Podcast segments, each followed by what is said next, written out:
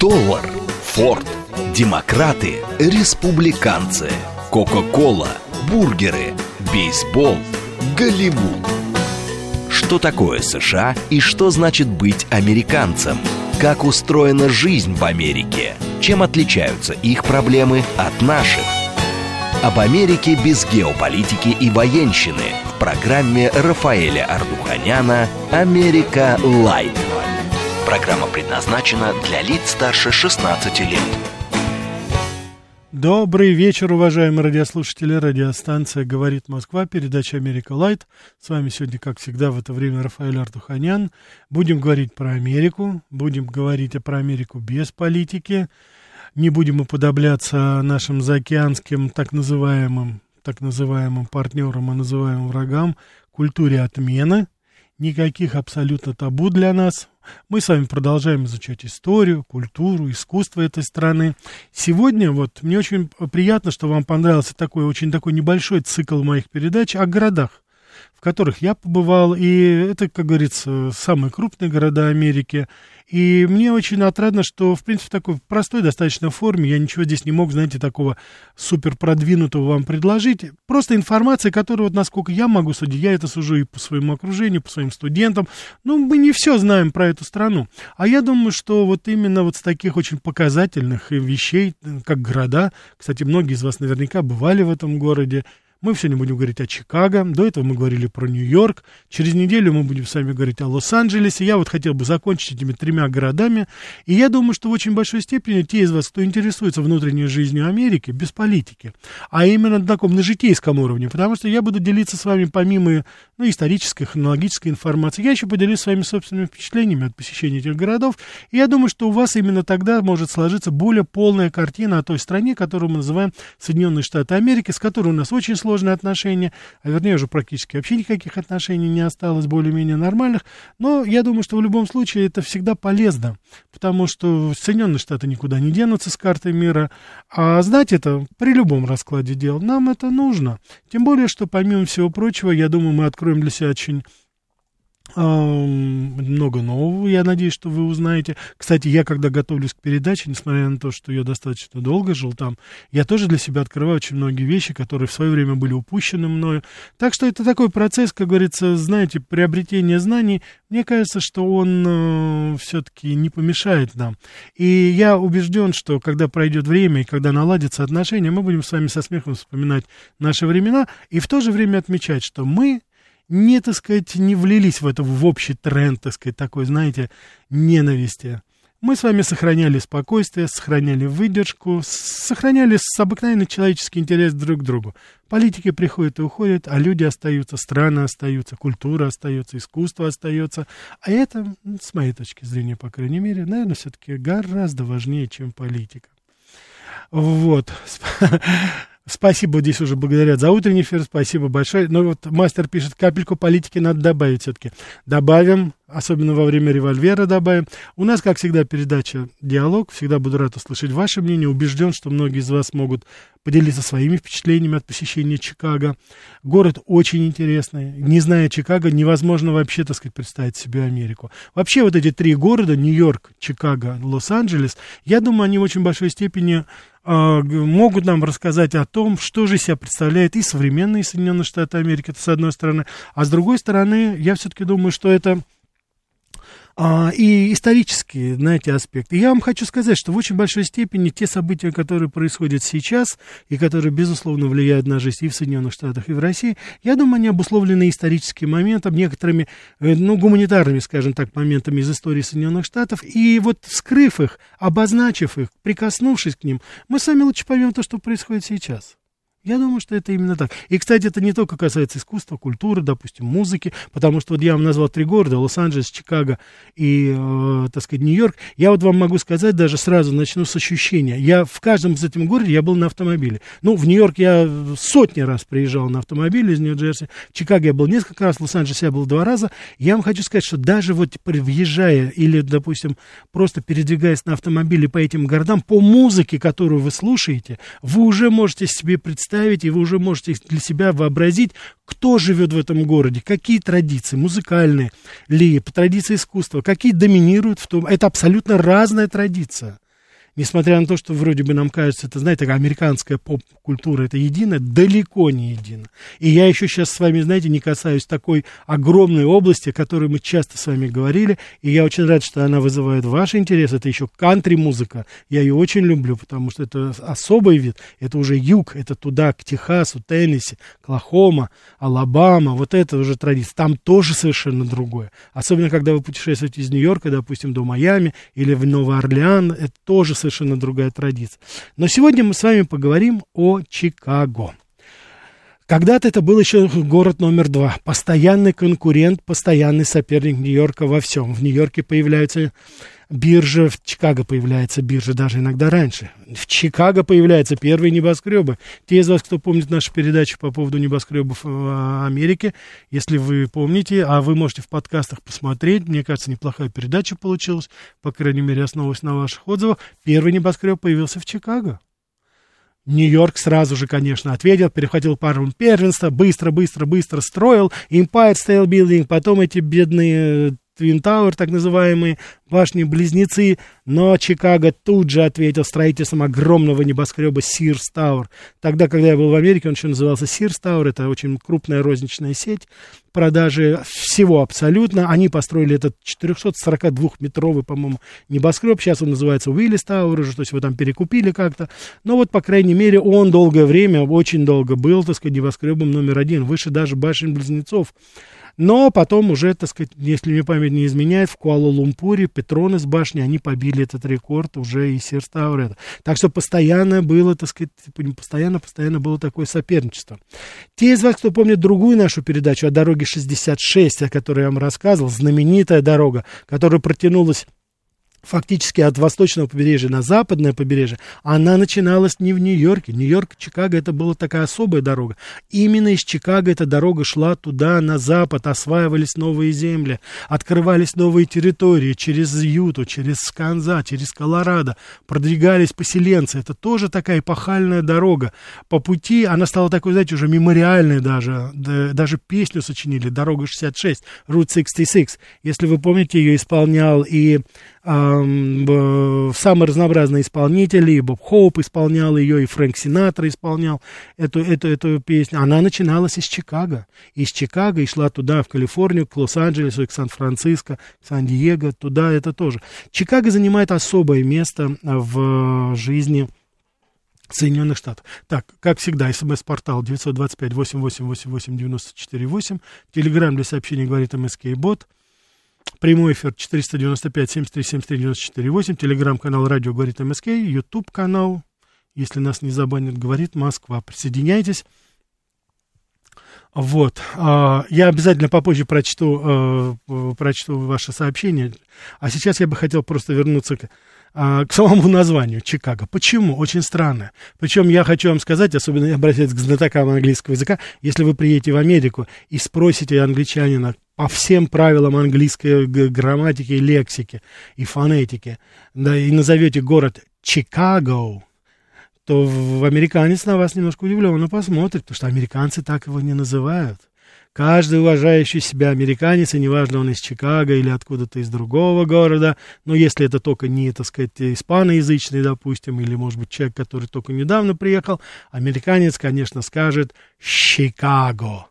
Парадокс, но он начинается с буквы «ща», которой нет в английском языке. Но, тем не менее, они произносят это «Чикаго». Я слышал это «Чикаго» абсолютно от всех, включая, кстати, Хиллари Клинтон, которая в свое время, так сказать, политическую карьеру строила тоже из Чикаго, и она тоже говорила «Чикаго».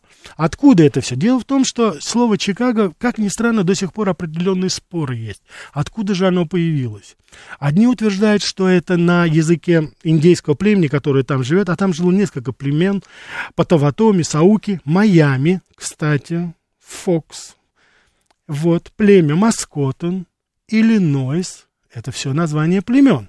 Но я думаю, вы прекрасно догадываетесь, уважаемые радиослушатели, куда были выдавлены фактически, куда бежали из этого благословенного места – около озера Мичиган, на котором стоит современный Чикаго, куда отправилось племя Майами.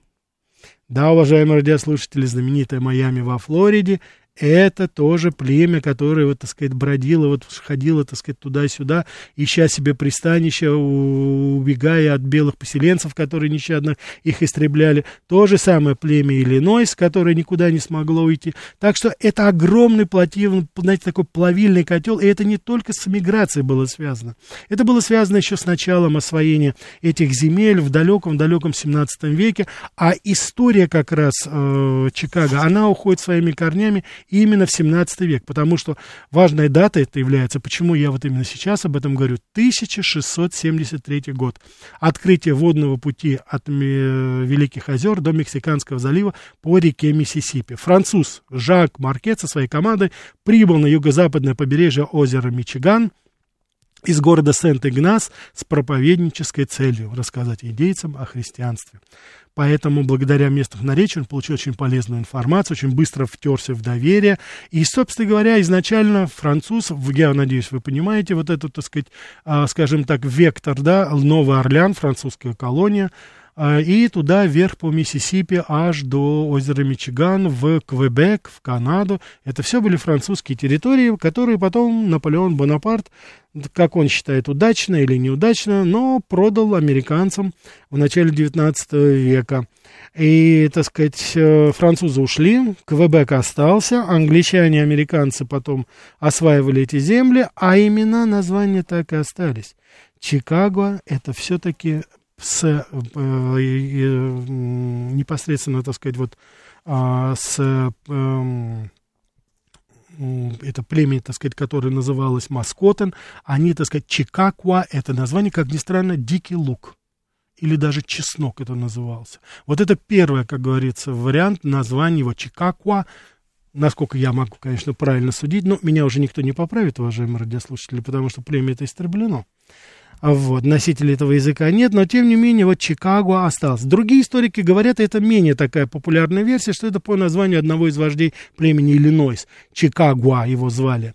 Вот. Но, тем не менее, действительно, что вот факт, это действительно на берегу озера Мичиган, вот в, на реке, э, недалеко, кстати, от речки, она сейчас называется Чикаго, которая протекает через весь город, там действительно росло огромное количество дикого лука или дикого чеснока, я уж не знаю, как это, так сказать, его лучше назвать, но, тем не менее, вот отсюда это, собственно говоря, название и пошло, оно прижилось. Надо сказать, что, э, несмотря на всю трагичность, допустим, э, истории индейцев. Э, парадоксально, но американцы, они сохраняли достаточно ну, нельзя сказать бережно, но, по крайней мере, очень толерантно и терпимо относились к названиям тех или иных местностей, которые, собственно говоря, перенимали уже от э, индейцев. То есть они не старались, так сказать, как у нас сейчас есть некоторые деятели в Европе, но это же цивилизованная Европа, вы же понимаете, там это дикари, а здесь она цивилизованная Европа, которая пытается вымороть абсолютно там любое упоминание на русском языке, на чем-то. Нет, там это все достаточно с, с, с определенным уважением относилось, к тем названиям, которые... Отсюда, кстати, вот помимо индийских племен, индийских названий и штатов, собственно говоря, ну, а, а, сами посудите, откуда название Иллинойс. Иллинойс это вот штат Иллинойс, это, это название племени, город Майами. Я вам приводил уже пример. Не все же там Нью-Йорк и Лос-Анджелесы, которые, так сказать, да, имеют явно, так сказать, либо испанскую, либо английские, так сказать, корни. И очень много штатов, Колорадо то же самое, это тоже название, как говорится, племен, которые там были. Поэтому в Америке огромное количество Санкт-Петербургов, Одесс, Кинга, короли в Пруссии, города Москва, там штук пять у нас, по-моему, было. Я в двух из них побывал, по крайней мере. Так что это все более-менее сохраняется. Вот. Так что 1673 год. Да, это значит 250 лет. Даже, нет, извините, 300. 350 лет, конечно, да, вот уже, вот и у нас появился, собственно говоря, этот город, который вот, и начало, по крайней мере, его идет, и э, он тогда туда, вот Жан, Жак Маркет как раз, он основал первый такой миссионерский пост. Это вот как раз и было то место, где потом уже вырос вот этот огромный-огромный город, который сейчас является в очень большой степени символом современной Америки. Так, у нас уже, как ни странно, много звонков. Давайте я отвечу, а потом продолжим. Да, слушаю вас. А, добрый вечер, Рафаэль. Да. знаете, я поймался на мысли, что при слове Чикаго у меня сразу ассоциация такая, что это криминальная столица Америки. А, Поговорим об этом обязательно. Штаты. Поговорим об этом обязательно попозже. Спасибо. Да, да.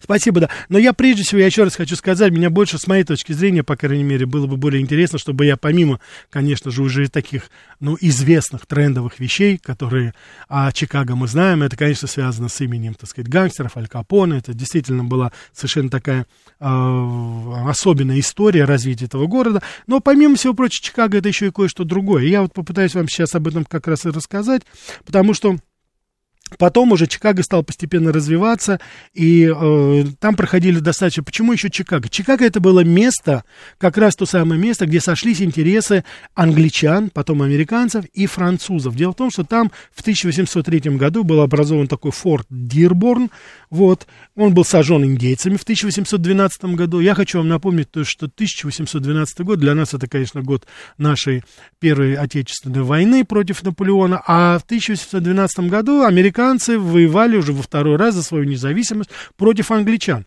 Канада принадлежала тогда англичанам, поэтому они атаковали, пытались вернуть себе утраченные колонии. У них это не получилось, и надо сказать, что индейцы тогда были на стороне англичан. Вот, а этого американцам э, понадобилось достаточно много усилий, чтобы выгнать англичан туда-обратно в Квебек, в Канаду, и оставить эти земли за собой. Э, участь индейцев была незавидная в этот момент. И, конечно же, После окончания они уже восстановили форт в 1816 году, и постепенно на берегу, так сказать, вот э, этого озера Мичиган стали приезжать люди из восточных регионов страны, потому что уже тогда э, достаточно много переселенцев было, вот первые волны немецкой, начальной ирландской, они уже тогда были а, в Америке, уже приезжали очень многие туда люди, и как раз правительство, тем более, что приняло, так сказать, закон вот после этой войны, в качестве, я уж не знаю, так сказать, наказания или мести, они стали передавать земли индейцев вот именно местным поселенцам, поселенцам, да, несмотря на то, что э, они потом, индейцы пытались вернуться на свои территории, вот, в, и в штат Иллинойс, и около Чикаго, туда к озеру Мичиган, э, но в итоге это называлась война, кстати, черного ястреба по имени, так сказать, вождя, который возглавил э, войну против американцев на стороне англичан, им пришлось уже покинуть эту территорию. И 1803 1933 год, то есть спустя год, это является дата основания поселка. Вот появляется слово Чикаго как раз. 1833 год, то есть 190 лет тому назад у нас вот уже появляется этот город. Видите, тоже своеобразная такая годовщина, если хотите.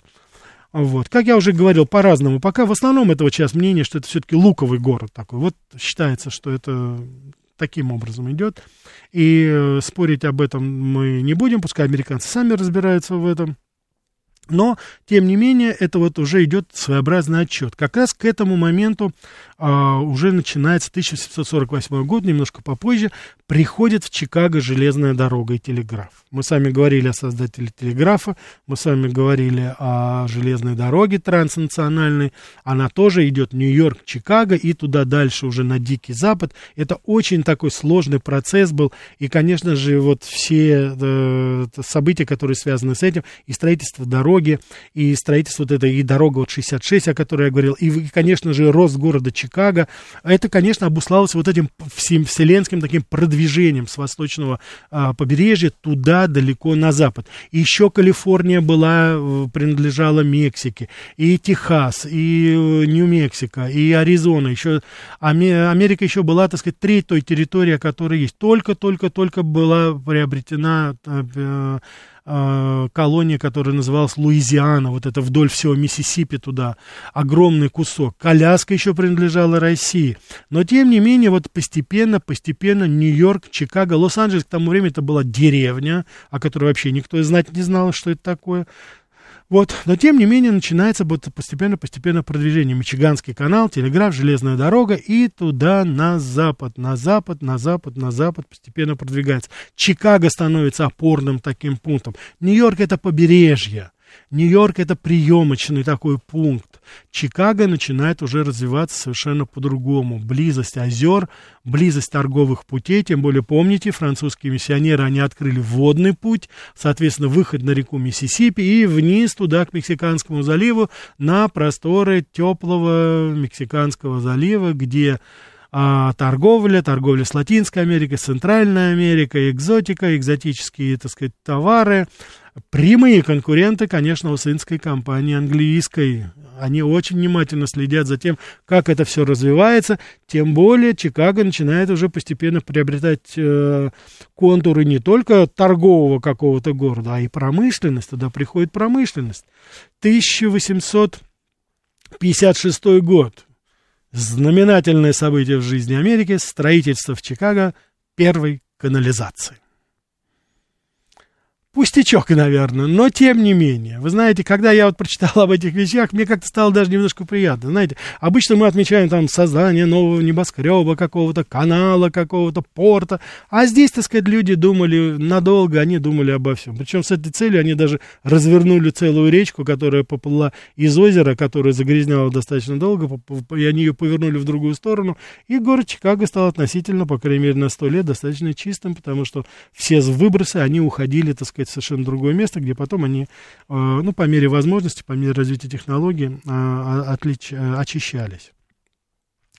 Вот. Так что э, идет, так сказать, строительство. Крупный порт Чикаго становится уже транспорт... Особенно, так сказать, он стал очень популярен среди, среди фермеров, потому что там уже складировались огромное, так сказать, количество зерна, потому что да, железная дорога это как бы такой, знаете, ближайший пункт был, и потом уже зерно это из центральных штатов, их кукурузные называли еще, потому что они достаточно очень активно участвовали вот именно, ну, естественно, это фермерское было производство, достаточно эффективное, кстати. Я хочу вам напомнить, что как раз вот в 1761 году у России, которая отменила тогда крепостное право, был выбор – как пойти развиваться. И один из вариантов это была американская фермерская традиция или же, допустим, прусский вариант. Я уж не знаю, я не особый специалист в этом, но мы пошли вот по этому прусскому, как говорится, варианту, когда без земли, скажем так, освобождали, а тогда Америка, она сделала вот эта революция, которую они совершила, они действительно раздали земли поселенцам. Иди, завоевывай, защищай, обрабатывая эту землю, выращивая свой урожай, у тебя будет возможность его продавать. Все, что нужно, мы попытаемся тебе дать, а прежде всего освободим от налогов, освободим от опеки, но уж извини меня, не расставайся со своим ружьем, потому что кругом ходят э, индейцы, которые очень были не в восторге от того, что их земли занимают, это раз. Потом туда уже доходили так называемые мексиканос бандитос, которые тоже, так сказать, наводили там ужас. Ну и, собственно говоря, такие полунепонятные, так сказать, голодные банды ирландцев, выходцев из Ирландии и из Германии тоже навещали бедных фермеров. Так что ребята были такие, знаете, военизированные, скажем так, им тоже, как говорится, палец в рот не клади.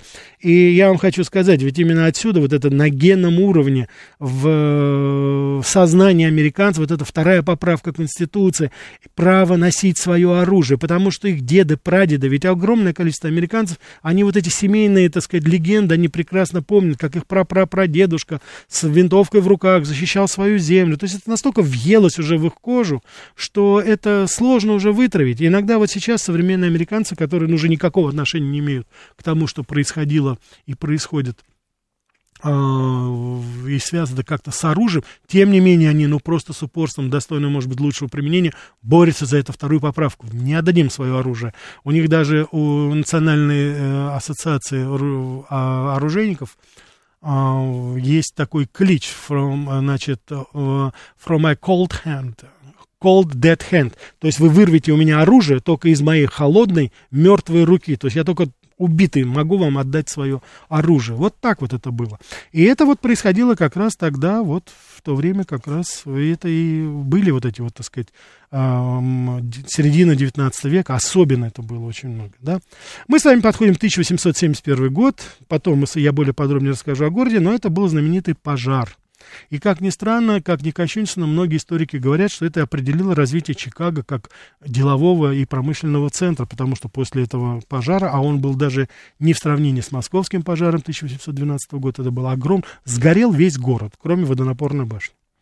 Тем не менее, это дал бум строительству уже каменных зданий повсеместно. А об этом я вам уже расскажу после того, как вы вместе со мной послушаете интереснейший выпуск новостей моих коллег-новостников, а потом продолжим про Чикаго.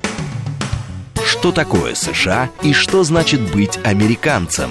Как устроена жизнь в Америке? Чем отличаются их проблемы от наших?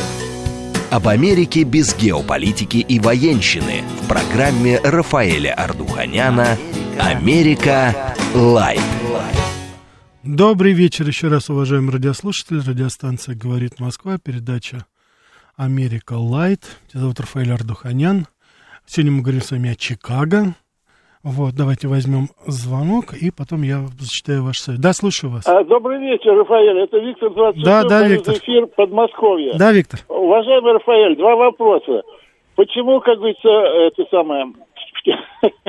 Аль Капоне за неуплату налогов посадили, правомерно или нет? Вот бы нам такое, как говорится, в нашу страну. Вот И второй вопрос. Угу. А дама, которая у вас была, она посетит вашу передачу? Будьте любезны, ответьте мне. Спасибо. А о какой даме вы говорите, Виктор?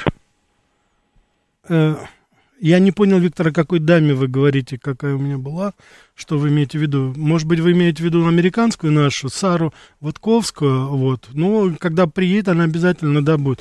Сейчас, ну-ка, давайте. Да, слушаю вас. А, да-да-да, вот Сара, Сара была. А, все, я понял, да. Ну, да, когда она будет, конечно, конечно, мы ее пригласим. Ей очень понравилось, насколько я понял. Она очень, как говорится, и понравились вопросы. Так что, как только она будет, по мере того, как приезжают, по мере того, как я связываю, сейчас вы понимаете же, сложности есть. Особенно не для нас. У нас это, как говорится, там они просто заслоны ставят. А американцы, ну, очень не рекомендуют им. Поэтому тот, кто приезжает сюда, уже какой-то подвиг совершают. Даже те, которые, э, ну, естественно, они граждане Америки, даже те, кто здесь живет, там, или вот как э, Аарон, э, который, так сказать, на, приходил, так сказать, после Сары, они, так сказать, а, у них очень большие сложности возникают с этим, ну, чисто логистически, как и у Грега Вайнера. То он через Сербию там прорывается, то через Прибалтику, причем там в Прибалтику он едет, там э, шифруется, чтобы, не дай бог, там по-русски не заговорить, потому что там прибалты совсем уже с глузду съехали, на автобусе там добирают. Сейчас уже, по-моему, автобусы не ходят. Так что, в общем,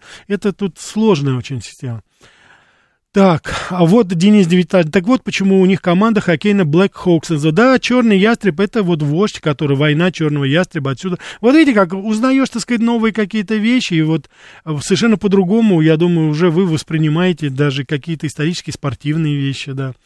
Мастер пишет, а был хотя бы случай в Америке переименования города, вот как у нас. Уважаемый мастер, вы забыли? Говоря в прошлый раз о Нью-Йорке, я, по-моему, говорил, что в свое время это был новый Амстердам.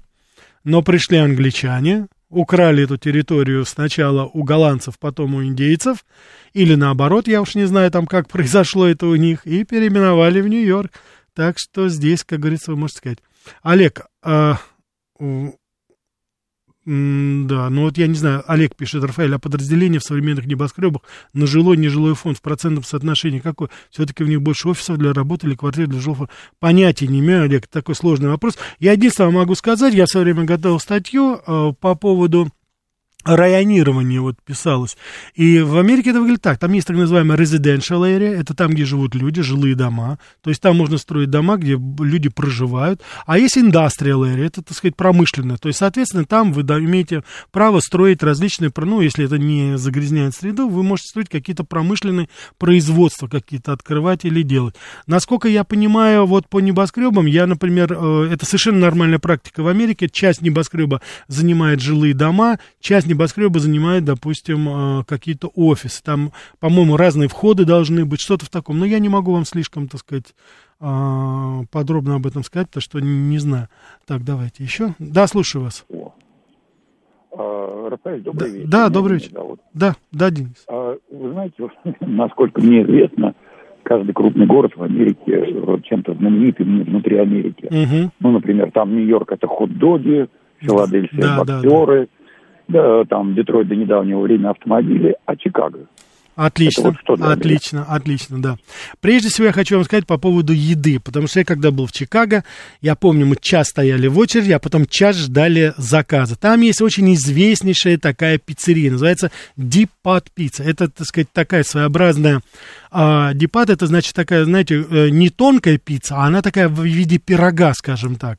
Это очень известный там ресторан был, на тот момент это не так дорого было, вот, трудно было в него попасть, потому что такое, знаете, ну, знаковое такое, скажем так, было тусовочное место, очень много молодежи было, Вот. И вот мы там были, это, конечно, вот это вот пицца, вот это такая составная часть, вот, э, это если говорить о кулинарии а, а, а, Чикаго. Музыка тоже самая другая. Чикаго они взяли, так сказать, потому что путь из Нового Орлеана был открыт, и, конечно, там развилось свое такое, знаете, северное направление джаза. Я немножечко вам говорил об этом, когда мы говорили о джазовых исполнителях. Конечно же, не сравнится по силе, допустим, с, со школой Нового Орлеана или, допустим, даже Нью-Йорка, но, тем не менее, в Чикаго это была достаточно своеобразная такая э, ритмика. Они всегда отличались, они всегда противопоставляли себя, допустим, вот традициям, которые были и в Нью-Йорке, и в Новом Орлеане. И многие говорят, что это была такая более, скажем так, серьезная, более, более такая, знаете, э, консервативная, скажем так, джазовая музыка. Там все-таки были такие, знаете, симфонисты, что называется, мелодисты, они, так сказать, отличались именно этим. Там очень тесно это все переплеталось с соул, да, с блюзовыми такими интонациями. Так что вот Чикаго отличалась, помимо всего прочего, еще этим. А, и, а, конечно же, Давайте мы просто продолжим, так сказать, дальше, будем говорить, будем двигаться дальше. Я уже вам сказал о том, что э, события, которые тогда происходили, был пожар очень, так сказать, знаменитый. После него началось активнейшее строительство. И вот 1885 год, десятиэтажное офисное здание, которое возвели, вот это есть первый небоскреб так называемый. Это первый небоскреб, который его назвали чикагский стиль архитектуры. Это, кстати, вот тоже одна из особенностей, потому что, конечно же, если вы посмотрите на небоскребы, которые в Чикаго, они в очень большой степени соотносятся и с Нью-Йорком, но в Чикаго все-таки существует еще, помимо всего прочего, своя такая традиция. И она мне, я вот не, не переставал удивляться, когда я походил вдоль реки Чикаго, где вот этот такая, знаете, это, так сказать, набережная небоскребов, там стоят такие очень вычурные здания в стиле такого, знаете, сталинского сталинского ампира. И мне всегда напоминало вот эти, знаете, сталинки наши. Но только представьте себе, сталинки там не 10 этажей, а 40 этажей, 50 этажей. Вот такие. Такого плана это было. Поэтому, конечно же, это был такой своеобразный стиль. Его немножко можно увидеть в Нью-Йорке в районе Центрального парка. Но, тем не менее, конечно же, это город, который вытянулся вдоль озера Мичиган, и все вот эти, так сказать, его и старый город, и э, э, постройки на реке Чикаго, который впадает в озеро Мичиган, оно, так сказать, э, все это было, так сказать, такой, знаете, э, очень своеобразно застраивалось, потому что в Нью-Йорке это был даунтаун, нижняя часть Манхэттена, а здесь это все выстраивалось вдоль озера Мичиган. А вот туда в глубину это уже, конечно, трущобные районы. Это, конечно, вот те районы, ну, немножечко вы их увидели в фильме «Брат 2», так их показали. Конечно же, это совершенно уже такие, ну, бруклиновские, квиновские, это уже постройки Нью-Йорка, двухэтажная, что называется, одноэтажная Америка. Конечно же, это уже такие опасные районы. Вообще Чикаго до сих пор держит пару первенства по... А, с Лос-Анджелесом они как-то делят, периодически Нью-Йорк врывается туда, в зависимости от мэра. Если Джулиани мэр был, то там поменьше становилось. Если вот, как и нынешний, допустим, Сами Адамс, то там, значит, много уже появилось. И, но, тем не менее, Чикаго, он, так сказать, конечно, достаточно криминальный город, еще потому, что там а, достаточно а, такая, если, допустим, Нью-Йорк это все-таки а, город множества национальностей, огромного количества, то здесь как-то вот сошлось, в Чикаго самая большая польская диаспора. И польско-украинская даже, вот так сказать, диаспора в, в Соединенных Штатах Америки, и очень большая часть, естественно, конечно, афроамериканского населения, немножко меньше испаноязычного населения, белые составляют порядка 30%, а, вот, если так говорить. Поэтому они живут в основном в фешенебельных районах, конечно, таких. А вот все, что там происходит, конечно же, это, безусловно, это уже ну, этнические банды, которые там сейчас, ну, собственно говоря, правят бал. Недавно вы, наверное, помните, это буквально там пару месяцев назад, это группа тинейджеров, афроамериканцев, ну, негров, что мы сейчас будем это. Они захватили фактически центр Нью-Йорка. Там есть такая золотая миля, где очень красивый магазин, очень дорогие магазин. Все было разграблено, все было разорвано. Ну, не все, там почти все. Так, Йоу пишет, в Пенсильвании поляков больше. Нет, в Пенсильвании поляков, поверьте мне, не больше. Так, давайте еще ответить. Да, слушаю вас. Добрый вечер, здравствуйте. Расскажите, да. пожалуйста, про чикагскую мафию, это очень интересно. Да. И расскажите, пожалуйста, почему э, в Америке город Одесса, почему так назвали этот город? Хорошо. Мне это интересно, пожалуйста, расскажите сейчас. Хорошо, Спасибо. да.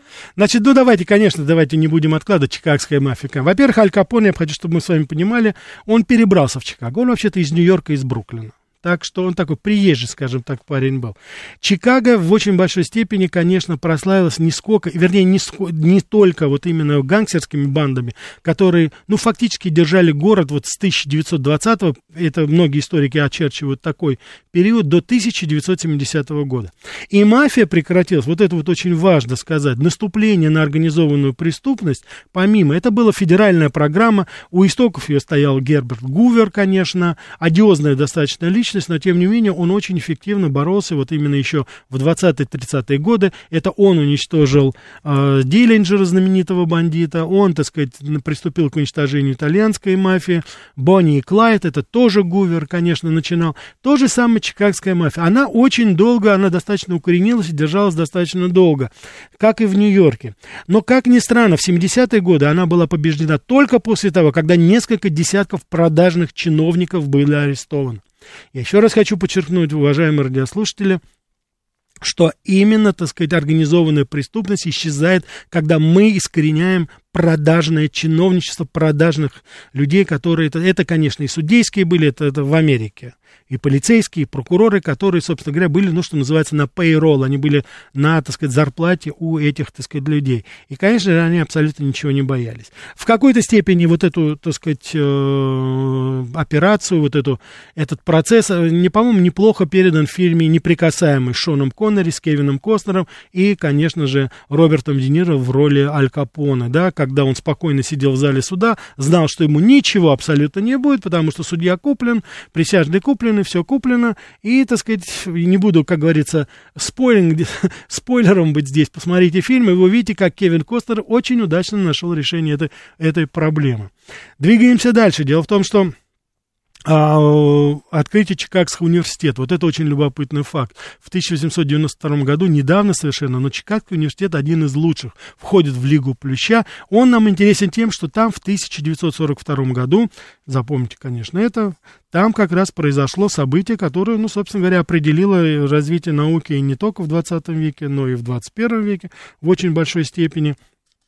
Это первое, произошло, так сказать, первая, собственно говоря, цепная реакция. Энрико Ферми, эмигрировавший тогда в Америку, собственно говоря, отсюда пошел вот этот атомный, так сказать, ядерный проект. Это была первая, так сказать, удачная цепная реакция, которую он осуществил. Этот реактор был именно в Чикагском университете. И, так сказать, э, там вот Чикаго, она стояла, как говорится, колыбель вот современной, но и военной, граждан... Ну, тогда это, конечно, военное в большей степени было, это вот создание атомной бомбы, это началось с Чикаго, а уже потом появился Манхэттенский проект, и, собственно говоря, все, что уже будет потом с этим связано. А, вот. И а, еще раз давайте мы, коль мы говорим про мафию и говорим об этом, конечно же, это знаменитая ночь Святого Валентина, когда противоборствующие банды, тогда это были банды, которые контролировали Аль Капоне, они контролировали порядка 80% всего города.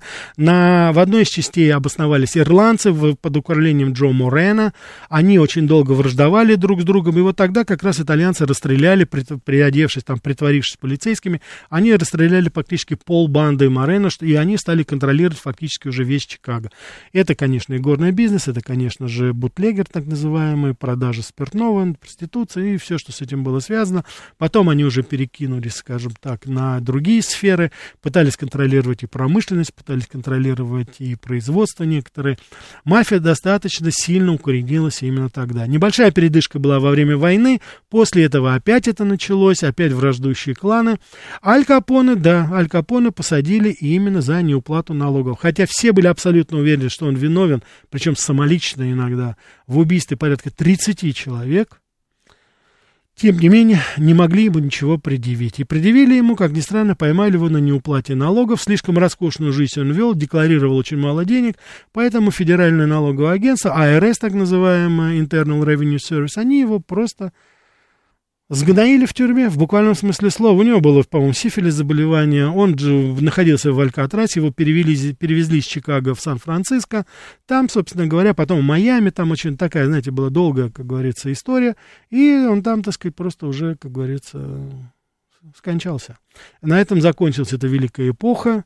Аль Капоне, и ее с содроганием вспоминали даже сами гангстеры, потому что, конечно, это, если вот и есть на свете так называемый беспредел, то, конечно же, это в очень большой степени его ассоциируют с Аль Капоне, человек, который уничтожал своих противников, не задумываясь буквально физически. Да, слушаю вас. Добрый вечер, Ростислав, слушатель. Да, Рафаэль, я сейчас вспомнил, да, почему-то вопрос вам этим утром, а если у вас еще одежда из Америки? Ну, я не знаю, нужна ли, говорит Москва, импортная одежда, но если посмотреть ваши трансляции на зимние сапоги новостниц радио, говорит Москва, то явно им нужно как-то съездить в Европу за замшевыми серыми сапогами на больших каблуках из коллекции «Зима в Париже». Вы им посоветуете при случае. Ясно. А вопрос, вот на сайте Чикаго для туристов удивило, что кружка пива там забегала в 4 доллара. Это даже дешевле Москвы. Интересно, а вот пиво Балтика, которое вы там рекламировали, почем его бутылка должна была там продаваться? И привозили ли вы из Москвы американским знакомым перцовку или рябину на коньяке? Я все может, понял, все было... понял, Ростислав, да, я все понял, как всегда, по теме. Спасибо. Так, Ростислав, давайте я лучше не нашим уважаемым и очаровательным новостницам, я уж не знаю, как вы там и обувь разглядели, а я вам порекомендую и напомню еще раз, раз, Ростислав. Значит, мы не, я не обсуждаю своих коллег за глаза. Уж тем более я не обсуждаю внешний вид наших очаровательных сотрудниц. Я не знаю, что вам там привиделось. Может быть, это искажение изображения или еще что-то. Но они выглядели и всегда выглядят блестяще, в моем понимании.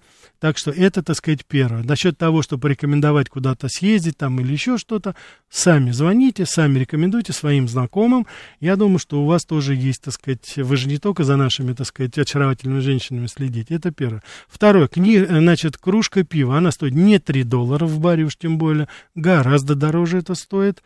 Вот, я не знаю, там не сопоставляю цены. 3 доллара, 5 долларов, это еще в мое время было, это 20 лет тому назад. Так что то, что сейчас там будет, можете смело умножать на 2, ну и еще, конечно, от бара зависит. А вот, это, так, и что-то вы еще, так сказать, сказали, я уже просто не помню, но я вас, Ростислав, все-таки призываю, пожалуйста, так сказать, придерживайтесь нашего очень, наших очень простых правил. Вы никогда не позволяете себе нецензурную речь, это безусловно, но я еще раз хочу повторить, за глаза я здесь никого обсуждать не буду. Ни моих коллег, ни других журналистов где-то, ни кого-либо другого. А если я иногда говорю о каком-то человеке достаточно резко, как, допустим, о таких негодяях, как а, допустим, Гонопольский, Пархоменко, там, Альбац, там и прочие. Я это им уже в глаза сказал, и в Америке, и здесь, поэтому я могу повторить, что эти люди негодяи предатели своей родины. Так что, так сказать, вот давайте мы будем вот таких, очень простых, на мой взгляд, правил придерживаться. Давайте мы еще ответим. Да, слушаю вас. Добрый вечер. Да, добрый. Знакомые живут там, иногда переписываемся. Гленвью, Баффало Гроув. Вам что-то говорит? Еще Много раз. Там русских? Где это? Чикаго, пригороды. Да, в Чикаго, конечно, есть. Чикаго это где-то третья агломерация, порядка 300 тысяч русско. Вы знаете как, они говорят очень это, Russian speaking, русскоязычных. Это кто себя вот выдает в этом. Там, я убежден, помимо всего, там, во-первых, грузинская достаточно приличная диаспора живет. Я вот не знаю, ее соотносят а, с, так сказать, с русскоязычной или, может быть, с другой. Но порядка 300 тысяч. Если в Нью-Йорке это порядка 2 миллионов русскоязычных, Лос-Анджелес сейчас, Калифорния, вот конгломерация, там порядка порядка 600 тысяч, Чикаго на третьем месте. Вот. Но в Чикаго порядка 2 миллионов, вот были данные э, несколько лет тому назад, там была польская, польская диаспора достаточно большая. Так вот, давайте мы немножко продолжим, я еще вам расскажу. Конечно же, это город, как я уже говорил, это, это безусловно, город небоскребов, очень своеобразный город, своеобразная кухня там, она здесь больше, так сказать, знаете, так сочетается, с одной стороны, с французской кухней, там огромное влияние французской кухни, поэтому самые разнообразные рагу, приправы, все это тоже в очень большом количестве там присутствует, вот, и, конечно же, это еще Чикаго, очень такой солидный конкурент Нью-Йорка, это фондовая биржа, в частности, именно вот зерновая, так сказать, все, что связано с сельским хозяйством, Чикаго достаточно активно участвует. В свое время они конкурировали с Нью-Йорком, но после Второй мировой войны это стало сложно, потому что Нью-Йорк, после того, когда ограбил пол Европы, в том числе и своих, так сказать, союзников англичан, из лондонского Сити финансовый центр перешел из Лондона в Нью-Йорк. И, конечно же, это была колоссальная подпитка, плюс еще открытие штаб-квартиры Организации Объединенных Наций. И вот в этот момент Нью-Йорк, он как бы вырывается вперед. Сейчас Чикаго проживает порядка двух с половиной половиной, там по разным оценкам, 2,3, 2,4 миллиона человек, а вот сама конгломерация, это она, говорят, доходит до 10 миллионов. Нью-Йорк, он чуть побольше, конечно, как чуть побольше, прилично побольше, и Лос-Анджелес, он тоже вот, там это порядка, так сказать, 15 миллионов находится, Нью-Йорк, говорят, до 20 миллионов, Вот это в таких пределах сейчас там это все находится. Есть очень много, я хотел бы сказать еще вот свой собственный опыт поделиться с вами. Это, конечно, Чикагская галерея, она меня картинная поразила. А, она не пользовалась какой-то такой, знаете, особой популярностью. Не так много людей, может быть, знали, хотя они. Но о, потрясающая коллекция импрессионистов и Мане, и Ренуара, и, так сказать, очень многих а, передвижников, так сказать, и там были русские картины, кстати, представлены, помимо всего прочего, наших передвижников уже, то есть там собрана достаточно приличная коллекция, а то, что касается вот импрессионистов, считается, что это одна из лучших коллекций в Америке, которая превосходит по качеству с коллекции и Метрополитен, и Вашингтонскую галерею, и уж тем более там другие такие, то есть Чикаго, он тоже, они вот как бы, так сказать, держатся очень вместе. Да, вот, кстати, вот здесь вот э, Ростислав мне говорил, говорил, что я рекламирую Балтику. Я не рекламировал Балтику там. Пожалуйста, Ростислав, вы, как говорится, с кем-то меня перепутали, может быть. Вот. Я единственное, что, как говорится, делал, это в свое время был, так сказать, освещал в качестве журналиста, как человека, когда Балтика пришла на американский рынок пришло, нас, как говорится, привлекли русскоязычных журналистов туда для того, чтобы это вот э, бывшие, так сказать, владельцы, это Карлсберг, так называемый, они тогда там были с какой-то шотландской компанией, делили нашу Балтику, вот, так что вот у них, так сказать, вот э, с этим это было связано. Вот. Ну, вот Олег Бессонов тут делится своими так. Да, вот еще был вопрос по поводу Одессы. Дело в том, что а, переезды из Одессы, они уже давным-давно были. Это же не только после революции 17 -го года, 18 -го года, гражданской войны. И до этого из Одессы уезжало очень много людей. Я хочу напомнить, что первые, а, вот особенно еврейская миграция из Одессы как таковой, причем это не только вот из самого города, но вы знаете, что вокруг Одессы было очень много так называемых местечек, и в Бессарабии, и на Украине, Малороссия тогда это называлось. Тогда именно на этих территориях были в конце 19 века были э, основные погромы, которые тогда начинались, это и Кишиневские, это было и, так сказать, и Львовские погромы. И тогда вот еще вот в то время, в 1080-е, 90-е годы, очень много евреев бежало уже оттуда. Я хочу сказать, что вот э, основная основа диаспоры, вот это Майер, с которой организовали Метро Голдвин Майер, это э, Сарнов, так сказать, его, так сказать, предки, который создал RCI, знаменитую телевизионную компанию, вместе со Зворыкиным э, в Соединенных Штатах, они вот как раз были, они родились-то уже в Америке, кроме Зворыкина, по-моему, они родились-то уже в Америке в начале 20 века. Там Барбара Стрейзен, вот ее, так сказать, э, предки, они, так сказать, в конце 19 века из, из местечек, э, так сказать, бежали. Поэтому это было давно. И, конечно, приезжая туда, они поселялись, старались селиться все очень компактно, потому что они не расселялись там по всему, допустим, городу или штату. И они держались друг друга и организовывали эти местечки. Одесса есть и во Флориде, Одесса есть и в центральных штатах, по-моему в, по-моему, в Канзасе есть. То есть это, их очень много. Я вам говорю, что Москва есть в штате Нью-Йорк, допустим, тоже. Это просто, так сказать, купец ездил в Брюссель на выставку и встретил там а, русских торговцев, и его просто очаровал, так сказать, колокольный звон, малиновый звон, как он вот говорил. Он настолько был потрясен этим, что он вернулся и назвал свой городишко, который даже не, неизвестно, как, как назывался, но он назвал Москва. Ему очень понравилось, потому что, видно, там купцы наши объяснили, что это вот колокола там как, как они там в Москве, допустим, звучат. Так что, вот. А, как можно уехать из Одессы? Не знаю, как можно уехать. Хишадо пишет нам. США всегда стремились уничтожить русских России, нам известны их планы по атомной бомбардировке. Ну да, Евгений, это был этот план, безусловно. Так, за переход, так, добрый вечер, уже как будто вы оправдываете американцев, убиваешь.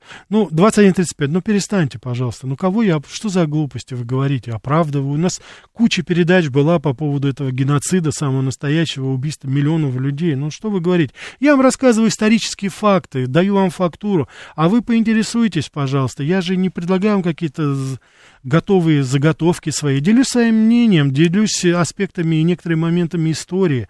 А уж обвинять там меня в том, что не надо. Не надо, э, понимаете, от меня защищать, допустим, э, индейцев, или не надо от меня защищать Америку. Я не для этого это все говорю. У нас же цель совершенно другая. Мы хотим просто больше узнать об этой стране, огромной, большой стране, которая внесла огромный вклад в развитие нашей цивилизации. Мы же не путаем политиков, допустим. Не надо привносить сейчас политических. Вы вот позвоните лучше во время револьвера, утренних наших передач. Я думаю, что мы тогда сможем с вами подискутировать. Хотя здесь, я думаю, что никаких оснований для дискуссии абсолютно нет. Рафаэль, за что вы любите Чикаго? Я не могу сказать, что я люблю 236 Чикаго. Все-таки мне Нью-Йорк, Нью-Джерси ближе, потому что я там провел это время. Но Чикаго я прекрасно понимаю, что это составная часть Америки. А я все-таки считаю себя человеком, который знает Америку который достаточно долго там жил, и поэтому я думаю, что знание именно и Чикаго, и Лос-Анджелес, это, безусловно, очень важно. Завтра у нас интереснейшая и очень провокационная передача. 70 лет тому назад организован журнал Playboy. Подсоединяйтесь. Очень щекотливый разговор нам предстоит, но я убежден, что я очень многие стереотипы разобью. До завтра. Всего доброго.